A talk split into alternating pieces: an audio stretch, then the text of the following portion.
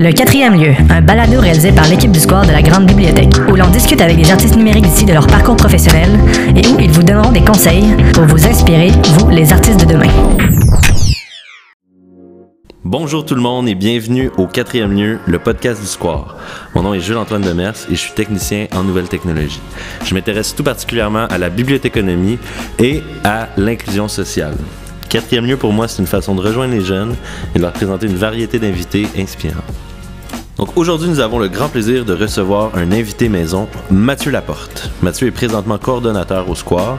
Il est aussi médiateur, consultant, formateur et conférencier.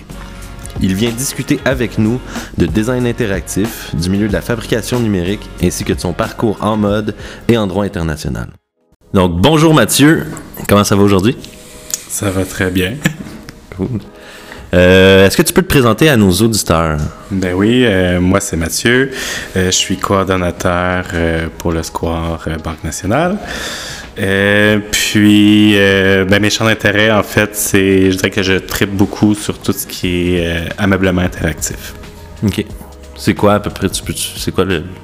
En fait, j'aime l'idée que nos objets de tous les jours euh, puissent nous répondre, qu'on puisse avoir une interaction avec eux, euh, soit pour mesurer euh, des données, récolter des données sur nos comportements ou simplement euh, développer une relation différente avec euh, les objets de tous les jours. Ok. Fait que les objets connectés ou ce genre de Ouais, trucs là. ok. absolument, oui.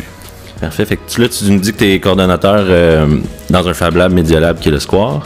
Euh, fait que pour, euh, pour le public, tu peux-tu nous expliquer un peu plus c'est quoi un Fab Lab, un Media Lab, puis euh, à quoi ça sert?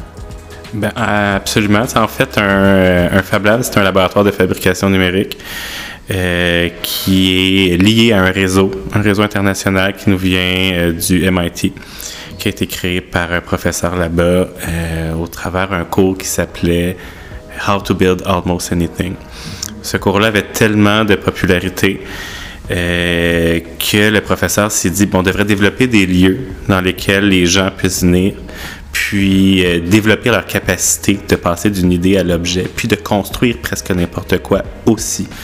Donc l'idée a vraiment pris euh, de l'ampleur, puis s'est dispersée dans un réseau à travers le monde, puis a monté en capacité. Puis maintenant, ben, on peut dire qu'un peu partout dans le monde, euh, le citoyen, l'individu peut aller au Fab Lab, puis créer des solutions à ces réalités. Puis la différence, mettons, on parle de Fab Lab, on parlait aussi de Media Lab. C'est quoi, mettons, la différence entre les deux? Euh, Dans ma tête, euh, en fait, on peut l'approcher d'une façon similaire. Si dans un Fab Lab, on, euh, on parle d'objets, euh, donc ce qui va sortir, par exemple, d'un ordinateur à l'ère numérique, ben, euh, le Media Lab, lui, on va se concentrer sur ce qui reste dans l'ordinateur. Euh, par exemple, on est à une époque, une ère où on veut contribuer au développement du web de différentes façons. On veut communiquer, on veut des parties prenantes actives. Euh, ben, le Media Lab permet euh, à ce même citoyen-là euh, de développer ses solutions, de développer ses projets dans un contexte où il va vouloir les diffuser à l'ère du web là, 2.0 ou X.0. là. Fait, dans le fond, c'est. Le Media Lab, le Fab Lab deviennent des endroits où. Est-ce qu'on peut dire qu'on va démocratiser les technologies? Absolument. On va démocratiser les technologies, on va aider l'individu euh, à être en mesure de passer d'une idée à un objet ou à un projet multimédia. On va euh, aider ces mêmes gens-là à développer leur esprit critique euh, de ces produits-là, multimédia ou objets qu'ils vont consommer par une maîtrise de leurs moyens de production. Donc ça va plus loin que le simple accès aux outils technologiques, mais il y a une propension qui va plus loin euh, de ce que je Absolument. comprends. Ben, du moins, de mon point de vue, puis je pense du point de vue euh, du Square aussi, là, euh, on aime beaucoup mettre l'emphase sur le processus, la capacité à produire l'objet qui va passer bien avant l'équipement ou la machine. Euh, aussi, ben, on, quand on commence à regarder un peu c'est quoi les Fab Labs, on parle souvent de culture maker en parallèle. Je me demandais si tu pourrais nous définir un peu c'est quoi selon toi, euh, de quoi on parle quand on parle de culture maker? Oui, dans ma tête, un maker, c'est pas juste un geek devant son ordi euh, qu'on pourrait imaginer dans son sous-sol ou quelque chose comme ça. Euh, dans ma tête, le cercle des fermières, c'est des makers. Donc, on est vraiment dans une, dans une vision dans laquelle créer de ses propres mains, nous donne du pouvoir sur notre réalité, c'est ça qui nous fait devenir des makers. Ok, parfait. Fait que quand si on se dit pour être un maker, faut simplement être capable de réaliser ses idées puis les. Oui, ou du moins avoir envie de le faire. Puis après ça, ben, qu'on soit capable ou pas, ben, on peut toujours apprendre. Mhm. Cool. Euh, bon, fait que toi, j'imagine à travers ta carrière, bon, tes études, tes expériences de travail, tu as fait t'as participé à plusieurs projets, tu participes encore à plusieurs projets. Euh, Est-ce qu'il y en a qui te rendent particulièrement fier, dont tu aimerais nous parler aujourd'hui? Bien, c'est sûr que euh, le Square, c'est définitivement un projet euh, qui me remplit de, de beaucoup de fierté. Euh, je pense que le lieu a beaucoup évolué dans les dernières années. Euh, je pense que toute l'équipe, on est vraiment à l'avant-garde du milieu. Donc, je pense qu'on a de quoi être vraiment fiers. Euh, c'est sûr que dans mes projets personnels, euh, euh, j'ai eu la chance de collaborer avec d'autres designers pour développer des objets interactifs, des expériences interactives. Donc, de travailler avec des équipes multidisciplinaires dans des contextes de projets d'envergure, c'est vraiment toujours très motivant, très inspirant. Puis, ben, évidemment, les programmes de formation qui viennent avec le milieu des Fab Labs. Donc, tout ce qui nous vient là, du MIT, euh, c'est des programmes qui sont quand même assez euh, exigeants. Euh, donc, réussir à le finir, c'est déjà une super bonne fierté. Ouais, parce que tu as terminé, tu as fait le Fab Academy puis Fabric Academy. Euh, tu peux-tu nous parler un peu de ces formations-là? C'est en quoi ça consiste? Puis c'est quoi la différence entre Fabric Academy et Fab Academy? Absolument. Euh, donc, euh, il faut comprendre que dans un Fab Lab, on n'est pas dans un lieu où on a accès à différentes machines, mais on se met plutôt dans un dans un optique où on a accès à un écosystème de machines. Donc, euh, par exemple, si je me dis l'imprimante 3D à elle seule, elle a ses limites. Par contre, si je lui ajoute euh, si j'ajoute à ça une maîtrise euh, de certaines techniques en électronique ou de moulage, mais soudainement, mon projet devient beaucoup d'une plus grande envergure, beaucoup plus complexe, beaucoup plus euh, cohérent peut-être avec l'idée que j'avais à la base. Euh, puis ces programmes-là, ces programmes-là, Fab Academy permet en fait d'être capable de créer un objet pour différentes machines, mais aussi, pas juste individuellement, mais de créer des objets qui utilisent plusieurs de ces techniques-là au même moment. Euh, puis ça, c'est assez particulier. Euh, Il n'y a pas beaucoup de formations qui offrent ça. Normalement, on va trouver des formations euh, très précises sur l'utilisation de l'impression, l'imprimante 3D, par exemple, mais pas dans un contexte euh, multitechnologique ou écosystémique. Puis Fab, Ac- Fab Academy permet de le faire. C'est vraiment grâce à ce cours-là que j'ai été capable de percevoir le potentiel de cet écosystème-là, et puis dépasser une vision équipement. Puis euh, sinon, mais Fab Academy, c'est un peu le même principe, mais euh, on se concentre plus sur ce qui est de la fabrication souple et textile. Euh, principalement textile, il faut comprendre que le milieu de la mode, c'est un milieu qui est très polluant, très peu euh, socialement responsable. Donc, en tant que maker, en tant que personne qui veut développer ses solutions, développer des, des, solutions innovantes, euh, ben, de pouvoir euh, parler de textile, je pense que ça devient vraiment important. Euh, par exemple, quand on parle de coloration euh, de vêtements, mais c'est très polluant. Donc, on a une critique du passé, on a une critique du présent. On va aller analyser le passé, retourner à des méthodes ancestrales de teinture. On va les expérimenter en laboratoire. Mais on va aussi avoir une vision vers le futur. On va essayer euh, de la teinture euh, à partir de bactéries, par exemple. Des techniques qui vont normalement être réservées euh, aux laboratoires euh, de recherche ou des laboratoires de plus haut niveau. Ben, en Fab Lab, on les ramène au niveau citoyen et on l'essaye ensemble. Ça, je trouve ça assez fort. Puis au point, c'est que tu dis que c'est très important, au point où ils ont décidé de faire une autre branche carrément de, de formation. Euh, C'est-tu parce qu'il y avait vraiment un besoin, les besoins étaient différents ou parce que c'était un. les besoins étaient assez importants pour qu'ils décident de faire une autre école avec ça? Premièrement, oui. Puis sinon, je pense qu'on rejoint des personnes différentes aussi. Euh, un programme comme Fab Academy, euh, ça peut faire peur à beaucoup de gens. Mais quand on l'approche par des euh, par le textile, soudainement, ça devient très imagé pour l'individu. On se rend compte que du textile, il y en a partout autour de nous. La fabrication souple, il y en a partout autour de nous. Puis soudainement, euh, ça nous paraît, j'ai l'impression, plus concret. Euh, donc, les, les- les gens qui vont participer à des programmes comme Fab Academy ont souvent un profil très différent de ceux qui vont participer à Fab Academy. Euh, qui vont souvent, euh, souvent être plus, euh, avoir beaucoup plus de participants filles Ouais. des femmes dans ce programme-là. Donc, c'est une porte d'entrée vers la fabrication numérique pour, pour les filles dans beaucoup de cas. Puis ça, je trouve ça très intéressant. Vraiment. Puis tu parlais aussi du fait que dans, dans, dans le cadre de plusieurs projets, ceux que tu as beaucoup aimés, c'est des projets où tu as, été capable de travailler en coopération avec d'autres designers. De ce que je comprends, c'est quelque chose. C'est quelque chose qui est très présent dans la culture maker, justement, de de- d'aller chercher des expertises, de pas nécessairement être expert dans tout, ou de, de s'entourer pour faire des projets qui vont être mis en commun avec les différentes connaissances de chaque partie prenante? Absolument. C'est vraiment la base, à mon avis. Euh, moi, avec euh, le, le- le parcours que j'ai, euh, je suis un généraliste en, en termes de technologie. Donc, je suis pas un spécialiste. J'ai besoin de l'aide des gens.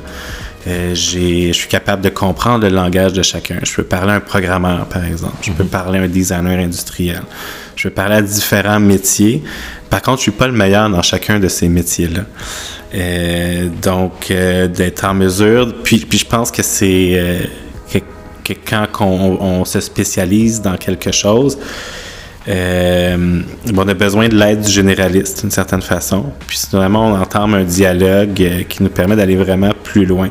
Moi, je vais faire le lien entre les différents métiers. Par contre, je vais jamais prendre euh, le dessus ou je vais jamais remplacer ce métier, ce métier-là. Puis en assumant cette vision-là, euh, on peut vraiment passer à des projets de beaucoup plus grande envergure. Puis, ben, dans le fond, on voit aussi avec ton parcours, justement, l'idée de d'être un peu d'aller chercher euh, différents acteurs pour, euh, pour faire des projets en Fab Lab. Mais on remarque aussi qu'il y a une grosse portion de ton travail, ça a été souvent ben, d'informer, d'éduquer le public, euh, de faire des formations, que ce soit par le travail de, as fait des conférences, euh, tu as été consultant pour euh, différents organismes qui voulaient, par exemple, euh, qui s'intéressent au Fab Lab, euh, tu as donné des formations, etc. Est-ce que, est-ce que tu t'es donné un peu comme mission euh, de faire connaître les Fab Labs au Québec?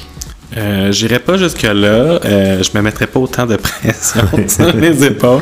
Je pense que j'ai été super chanceux euh, de tomber sur Communautique, qui était mon premier employeur dans le milieu, qui avait cette mission-là. Donc, j'ai vraiment eu la chance d'évoluer puis de connaître les Fab Labs dans un contexte où l'éducation euh, tout au long de la vie était une valeur fondamentale. Ça a vraiment teinté euh, tout mon développement, puis toutes mes valeurs, si on veut.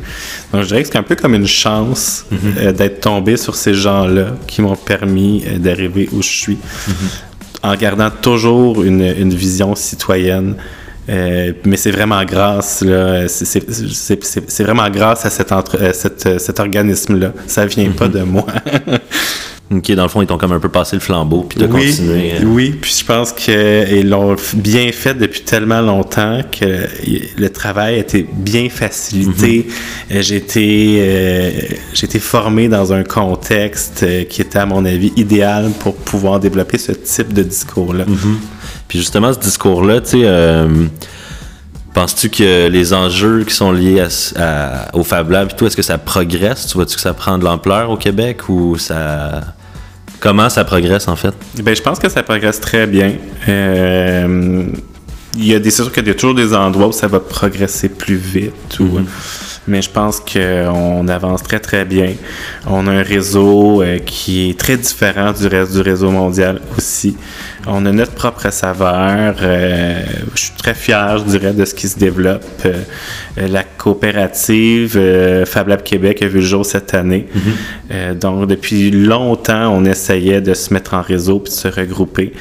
Euh, puis c'est du long, c'est quand même du long travail de, de regrouper tous ces gens-là ensemble. Puis on y est arrivé cette année. Donc, c'est vraiment une super belle avancée pour tout le réseau. Parfait. Ouais, puis tu parles justement du fait que tu es fier du Québec parce qu'on a quand même des, des particularités. Est-ce que, euh, justement, tu on parle du, fait que les Fab Labs, c'est un réseau mondial. Euh, qui s'attaquent avec des enjeux locaux, des fois. Euh, comment tu vois cette dynamique-là entre le côté plus local, ancré dans sa communauté d'un Fab Lab, mais en même temps qui soit lié à comme un réseau mondial de, de, laboratoires qui font la même, qui ont la même mission à peu près? Mais ce qui est intéressant, d'un, d'être à l'intérieur d'un réseau, c'est qu'on peut s'appuyer sur l'intelligence collective de tous ces gens-là. Mm-hmm. Si on est près de 2000 labs dans le monde, ben, on le multiplie par des nombres d'usagers. Mais ça, c'est toute l'intelligence qui est regroupée quelque part, qui est partagée au travers le monde. Donc, on a une intention volontaire de documenter puis de partager. Mm-hmm. Donc, ça, c'est vraiment fort, je dirais, au niveau du réseau. Au niveau euh, de ce qui se passe au Québec, euh, je trouve que on, vient vraiment ajouter une dimension très sociale. Partout dans le monde, il y a une volonté que le citoyen ait accès euh, au Fab Lab, mais je pense qu'ici au Québec, on met triplement l'effort à ça. Il y a quelque chose, on dirait, dans notre ADN qui nous, qui nous porte mm-hmm. à vouloir développer ça pour les citoyens, pour les gens. Il y a beaucoup d'initiatives qui partent du bas, qui partent des gens. Donc ça aussi, je trouve ça très intéressant. Puis euh, je trouve que le Québec se démarque à ce niveau-là. Mm-hmm. Comparé, mettons, aux États-Unis, où ce serait mettons, c'est quoi qui est différent là-bas? Ou... Oui, souvent, les Fab Labs vont être liés à des chaires de recherche. Donc, on va souvent, euh, des chaires de recherche ou des universités. Donc, on est dans un contexte souvent qui est très académique. Euh, ici, on voit beaucoup, beaucoup de Fab Labs émerger dans les organismes communautaires, mm-hmm. dans les bibliothèques, par exemple. Euh, c'est sûr qu'en ailleurs dans le monde, on en voit un peu partout dans les bibliothèques, mais je trouve qu'au Québec, ça se développe très, très vite. Le milieu de la bibliothéconomie a vraiment capté l'intérêt euh, que ça pourrait avoir pour le citoyen. Puis en tant que lieu citoyen, mais il n'est pas mieux placé que la bibliothèque pour l'accueillir, à mon avis.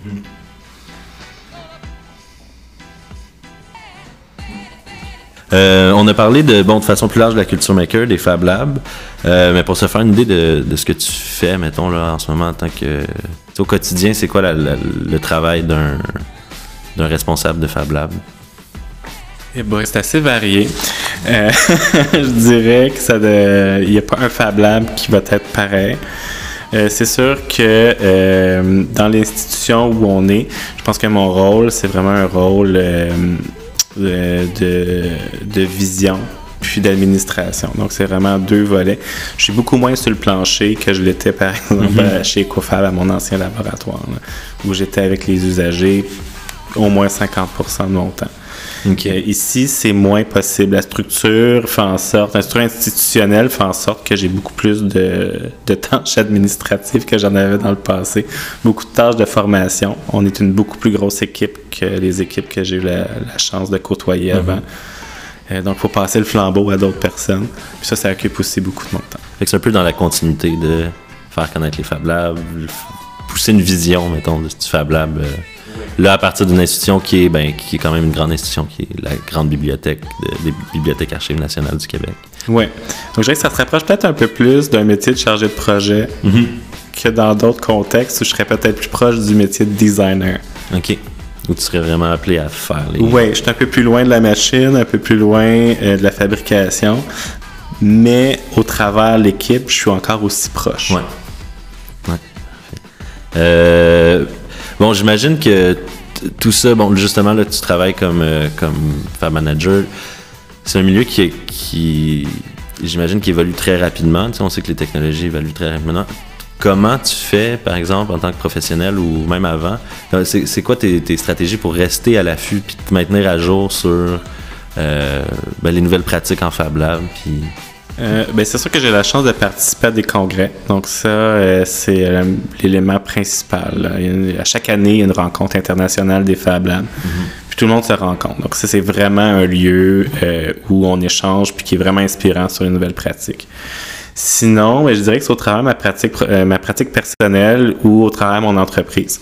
Mm-hmm. Donc, je vais développer des projets avec des clients ou pour moi-même. Puis c'est au travers de ces projets-là que je vais faire évoluer ma propre pratique, puis après ça que je peux en discuter avec mon équipe. Mm-hmm. Euh, tu parlais de ton entreprise. euh, tu peux-tu nous en parler un peu euh, brièvement, juste c'est quoi que vous faites? puis- Oui, mais en fait, j'ai créé en 2017 euh, MTH, qui est une entreprise de design numérique, je dirais. Là, je me spécialise vraiment en tout ce qui est fabrication numérique. Euh, j'ai beaucoup fait de meubles, de meubles interactifs pour différents euh, clients.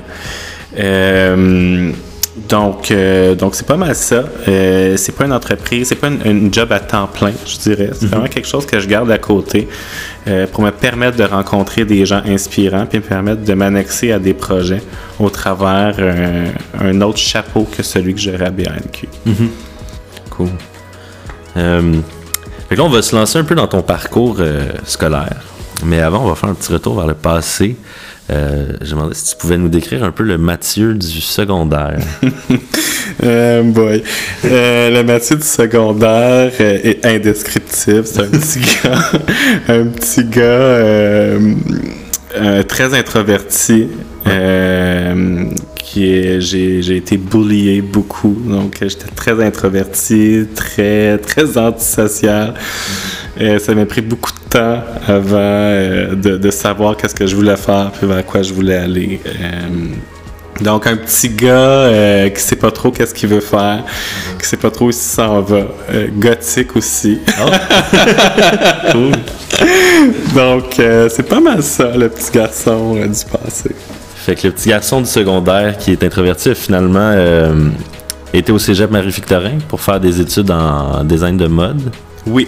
Puis, euh, dans le fond, euh, je me demandais, est-ce que c'est les études en design de mode qui t'ont mené vers le milieu des Fab Labs? Je dirais que c'est une combinaison de tout mon parcours. OK. Donc, j'ai commencé par le design parce que j'avais une envie de créer. Donc, euh, puis, euh, ben, le design de mode, en, en même temps, ça te permet d'avoir une vision sur ton individualité ou une espèce de contrôle sur ce que tu portes, sur ton individualité. Ça te permet, à mon avis, d'avoir une approche complètement différente à ce que tu touches le plus dans une journée, donc tes vêtements. Donc, ça m'a beaucoup intéressé. Donc, j'ai fait ce parcours-là euh, à, à Marie-Victorin. Ouais. Puis, euh, j'ai travaillé dans le milieu un peu. Euh, je trouvais qu'il me manquait, euh, qu'il me manquait un peu de consistance. J'avais comme un besoin de savoir qu'est-ce qui se passait dans le monde puis comment le monde fonctionnait. Fait que je me suis inscrit à un bac en sciences politiques. Puis je me suis spécialisé en relations internationales. Ensuite, j'ai poursuivi à ma maîtrise. J'ai fait une maîtrise en droit international et politique internationale, dans laquelle je me suis spécialisé sur les droits de l'homme en Amérique latine. OK. Euh, quand on a un regard euh, de politologue sur le monde, on a un regard qui est très, très, très macro. Puis soudainement, sa capacité d'avoir de l'impact sur le monde se dissout au travers euh, toute cette machine-là qui est en place autour de nous. Puis, on, à mon avis, ça nous donne un- une sorte de cynisme. Soudainement, on n'a comme plus de pouvoir sur le monde, on n'a plus de pouvoir de changement, parce que tout est tellement euh, macro, historique, méta-économique, qu'on finit par se perdre dans tout ça, puis on perd notre, notre possibilité d'impact. Par contre, le design, lui, c'est à l'inverse, à mon avis. En revenant au design plus tard, puis dans les Fab Labs, euh, ça me redonnait cette capacité-là d'avoir un impact sur ma communauté, d'avoir un impact sur l'individu. Euh, autant dans une perspective de transformation, parce que les Fab Labs veulent changer le monde. À mon avis, c'était comme le meilleur des combinaisons. C'est super intéressant. Puis dans le fond, c'est ça. Autant j'imagine que les études en design de mode sont t'ont servi par la suite, admettons pour tes études de- pour le Fab Academy ou Fabrique Academy. Bon, le lien est assez direct. Je me demandais, euh, ou plus facile à, imaginer, mais par exemple les études, de- tu parles des études en droit international, droit de l'homme, y a-tu quand même des enjeux que tu as vus dans tes études que tu retrouvais justement dans, dans l'aspect des dans l'aspect plus social des Fab Labs? Absolument. Sais, dans, dans- il y a beaucoup de Fab Labs euh, ailleurs dans le monde qui vont développer des projets super concrets. Euh, par exemple, je sais pas moi, un, un brûleur autosuffisant en Afrique. euh, pour des communautés éloignées euh, qui partent de leur propre innovation dans le Fab Lab, puis qui sont très, très, très utiles pour eux à ce moment-là. c'est vraiment ça que je trouve intéressant, c'est que le Fab Lab permet de donner la capacité à ces gens de créer leur propre solution. Personne qui va venir de l'extérieur pour le faire pour Mhm. eux ou leur imposer une solution. Ça, je trouve que c'est très intéressant. Super intéressant, oui. Euh, tu peux-tu nous parler un peu des valeurs qui, qui t'ont propulsé dans le milieu des Fab Labs, euh, que tu retrouves, que- qui sont des valeurs plus personnelles, par exemple? Bien, évidemment, le- je pense que euh, l'idée de partage, l'idée de trouver des solutions, je pense que c'est central dans mon envie de travailler dans les Fab Labs. Le fait d'être capable de le faire. euh, parce que j'ai accès à des machines, parce que j'ai accès à des matériaux, parce que j'ai accès à un réseau de gens qui connaissent des choses que moi je connais pas. Euh, ça, je pense que c'est fondamental. Euh, je pense que je suis quelqu'un qui, a- qui a envie de changer le monde. Puis ben, le Fab Lab, c'est le meilleur endroit pour le faire. Et on parlait de design tantôt un peu justement de passer de l'idée à l'objet. Là-dedans, il y a aussi une grosse proportion, j'imagine, où un peu comme le travail d'un artiste, un designer, bon, on va chercher à s'inspirer de différentes façons. Euh, toi, as-tu des sources d'inspiration qui sont redondantes ou que tu vers lesquelles tu vas souvent ou qui se- des, des- des inspirations qui se reflètent dans ton travail de designer? Euh, je sais pas, ça dépend vraiment du, euh, du projet dans lequel je vais me, je vais me lancer. Euh, surtout quand on travaille au travers d'une entreprise, on travaille avec des clients, donc c'est pas tout le temps notre vision à nous. Euh, je suis pas, j'ai pas une pratique artistique comme euh, les artistes avec un grand A. Là. Je voudrais pas me prétendre approcher ça. Donc moi, j'ai vraiment une, vision qui est pragmatique. Donc, euh, ce que je veux développer, ce que je veux créer doit servir à quelque chose. Euh, Puis c'est sur cette base-là que je vais m'inspirer, sur la base de ce que mon, mon collaborateur, mon client a besoin, dans quel contexte. Puis on va faire des brainstorms. Pour moi, ce que j'aime, c'est m'inspirer euh, des gens avec qui je collabore, puis de créer quelque chose qui est commun. C'est ça, ben ça va un peu avec ce qu'on disait dans le fond, si euh, de la même façon que dans le travail d'artiste, euh, est-ce que tu sais, on retrouve ça un peu, tu sais, les artistes vont développer des fois des obsessions, tu sais, ils ont comme, euh, c'est-tu quelque chose que qu'on retrouve dans la pratique des makers justement euh, Ben, je pense que oui. Quand on découvre une nouvelle technique ou une nouvelle machine, ben, on ouvre 10 000 portes. là. Chaque fois qu'il y a un nouvel équipement qui rentre au lab, ben là, il y a comme 20 000 opportunités qui arrivent. Puis euh, là, l'obsession commence. Ok. Ben, euh, oui, Parfait. Fait que ça va dépendre un peu aussi de ce que les machines offrent comme, comme truc. Puis, euh, absolument. puis si on spécialise aussi, tu sais, tu disais que toi, tu étais plus généraliste dans ton approche. Fait que si quand quelqu'un va se spécialiser, ben là, on pourrait dire que c'est un peu plus euh, de tendre vers une obsession, vers avoir un dada, par exemple. Oui, absolument. Mais tu sais, en même temps, quand on, veut, on- quand on est un maker, on, à mon avis, on, aime beaucoup découvrir des nouvelles choses. On est curieux. Fait qu'on rentre facilement dans l'obsession. D'une façon positive. Ouais, de, de créer de façon. euh, euh, bon, pour. euh, fait oui, donc là, on, se trouve présentement, ou du moins euh, au moment de l'enregistrement de cet épisode, dans un contexte de pandémie mondiale qui, qui va chambouler un peu, pas mal tous les aspects de nos vies.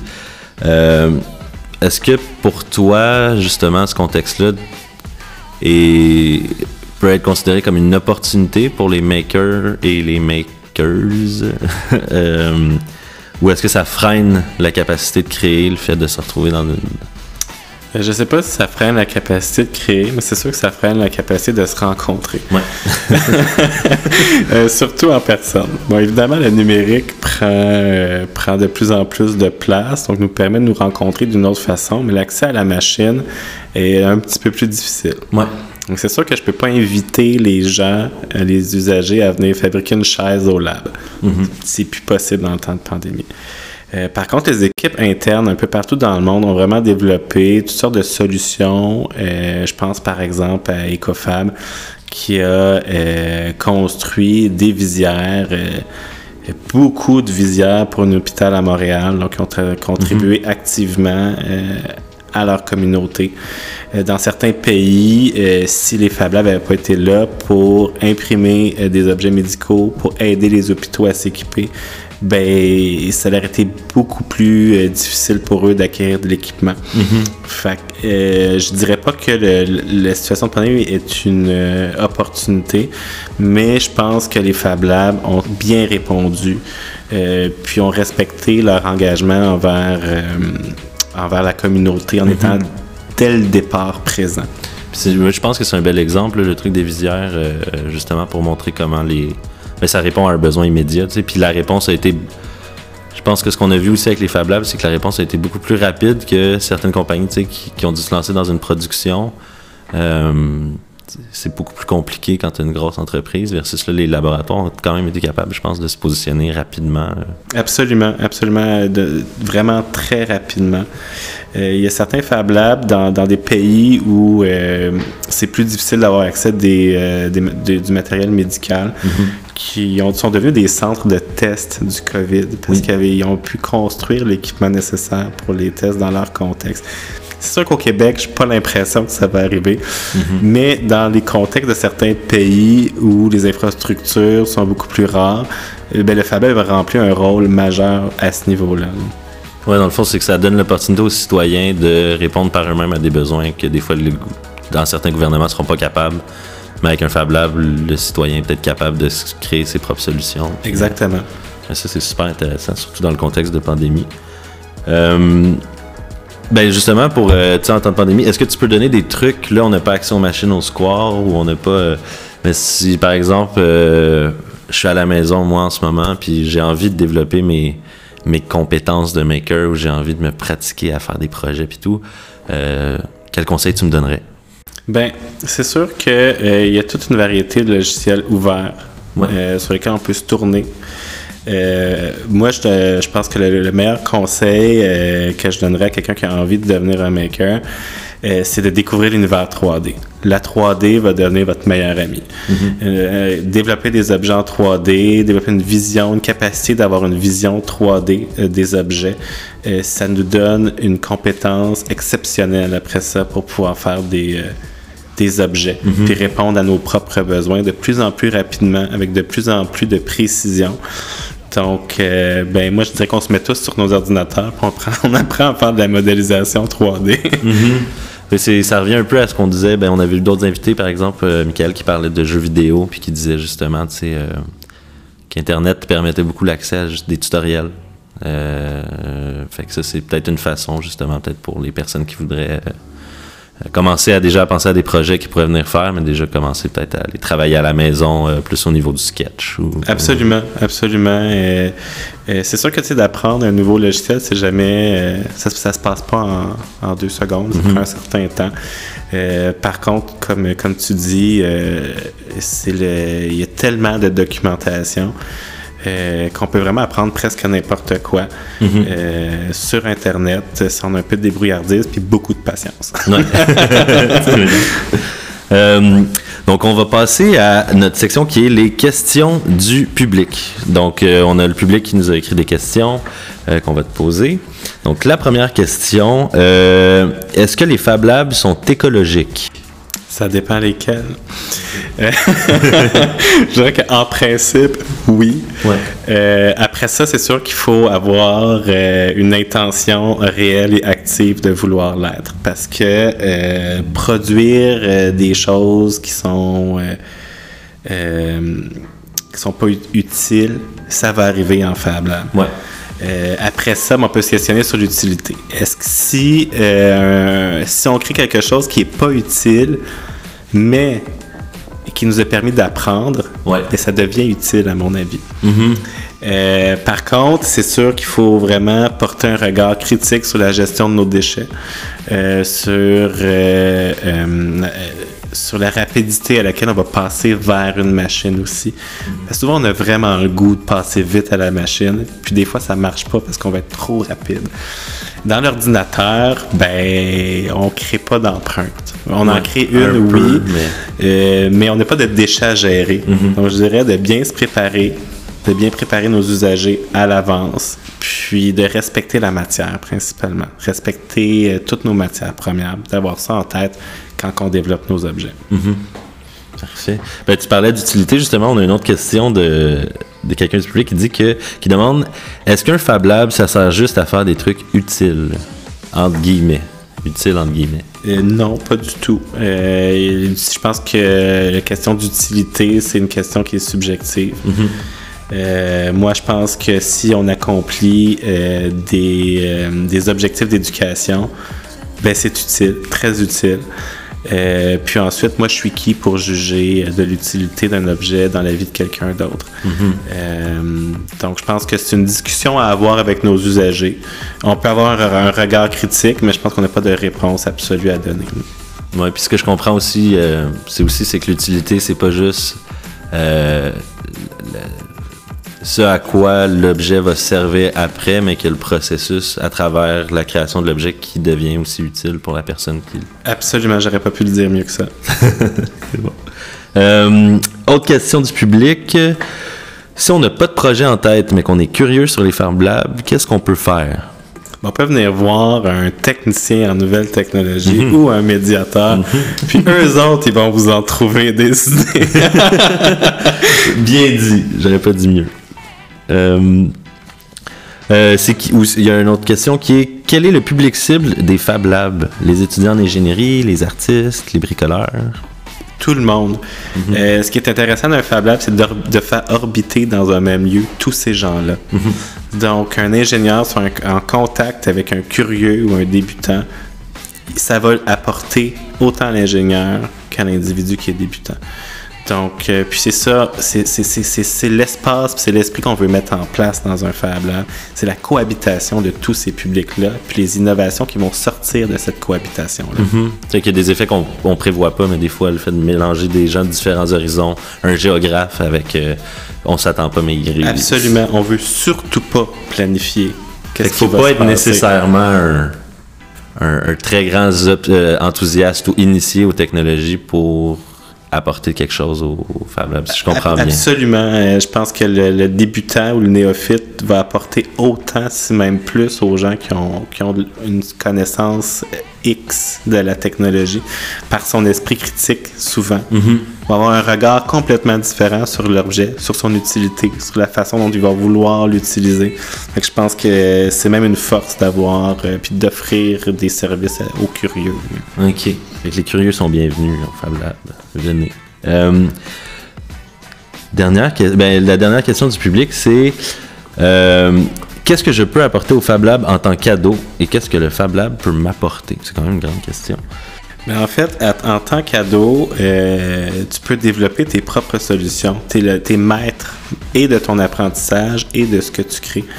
Moi, je ne sais pas qu'est-ce, que, qu'est-ce qui répond à un ado en, euh, en 2020. Euh, J'en suis plus un depuis très longtemps. Donc moi, j'aime, ça voir les ados ben, développer leurs propres solutions, développer leurs propres projets, peu importe lequel. Il n'y a pas de petits projets, puis il n'y a pas de gros projets dans un Fab Lab. Cool.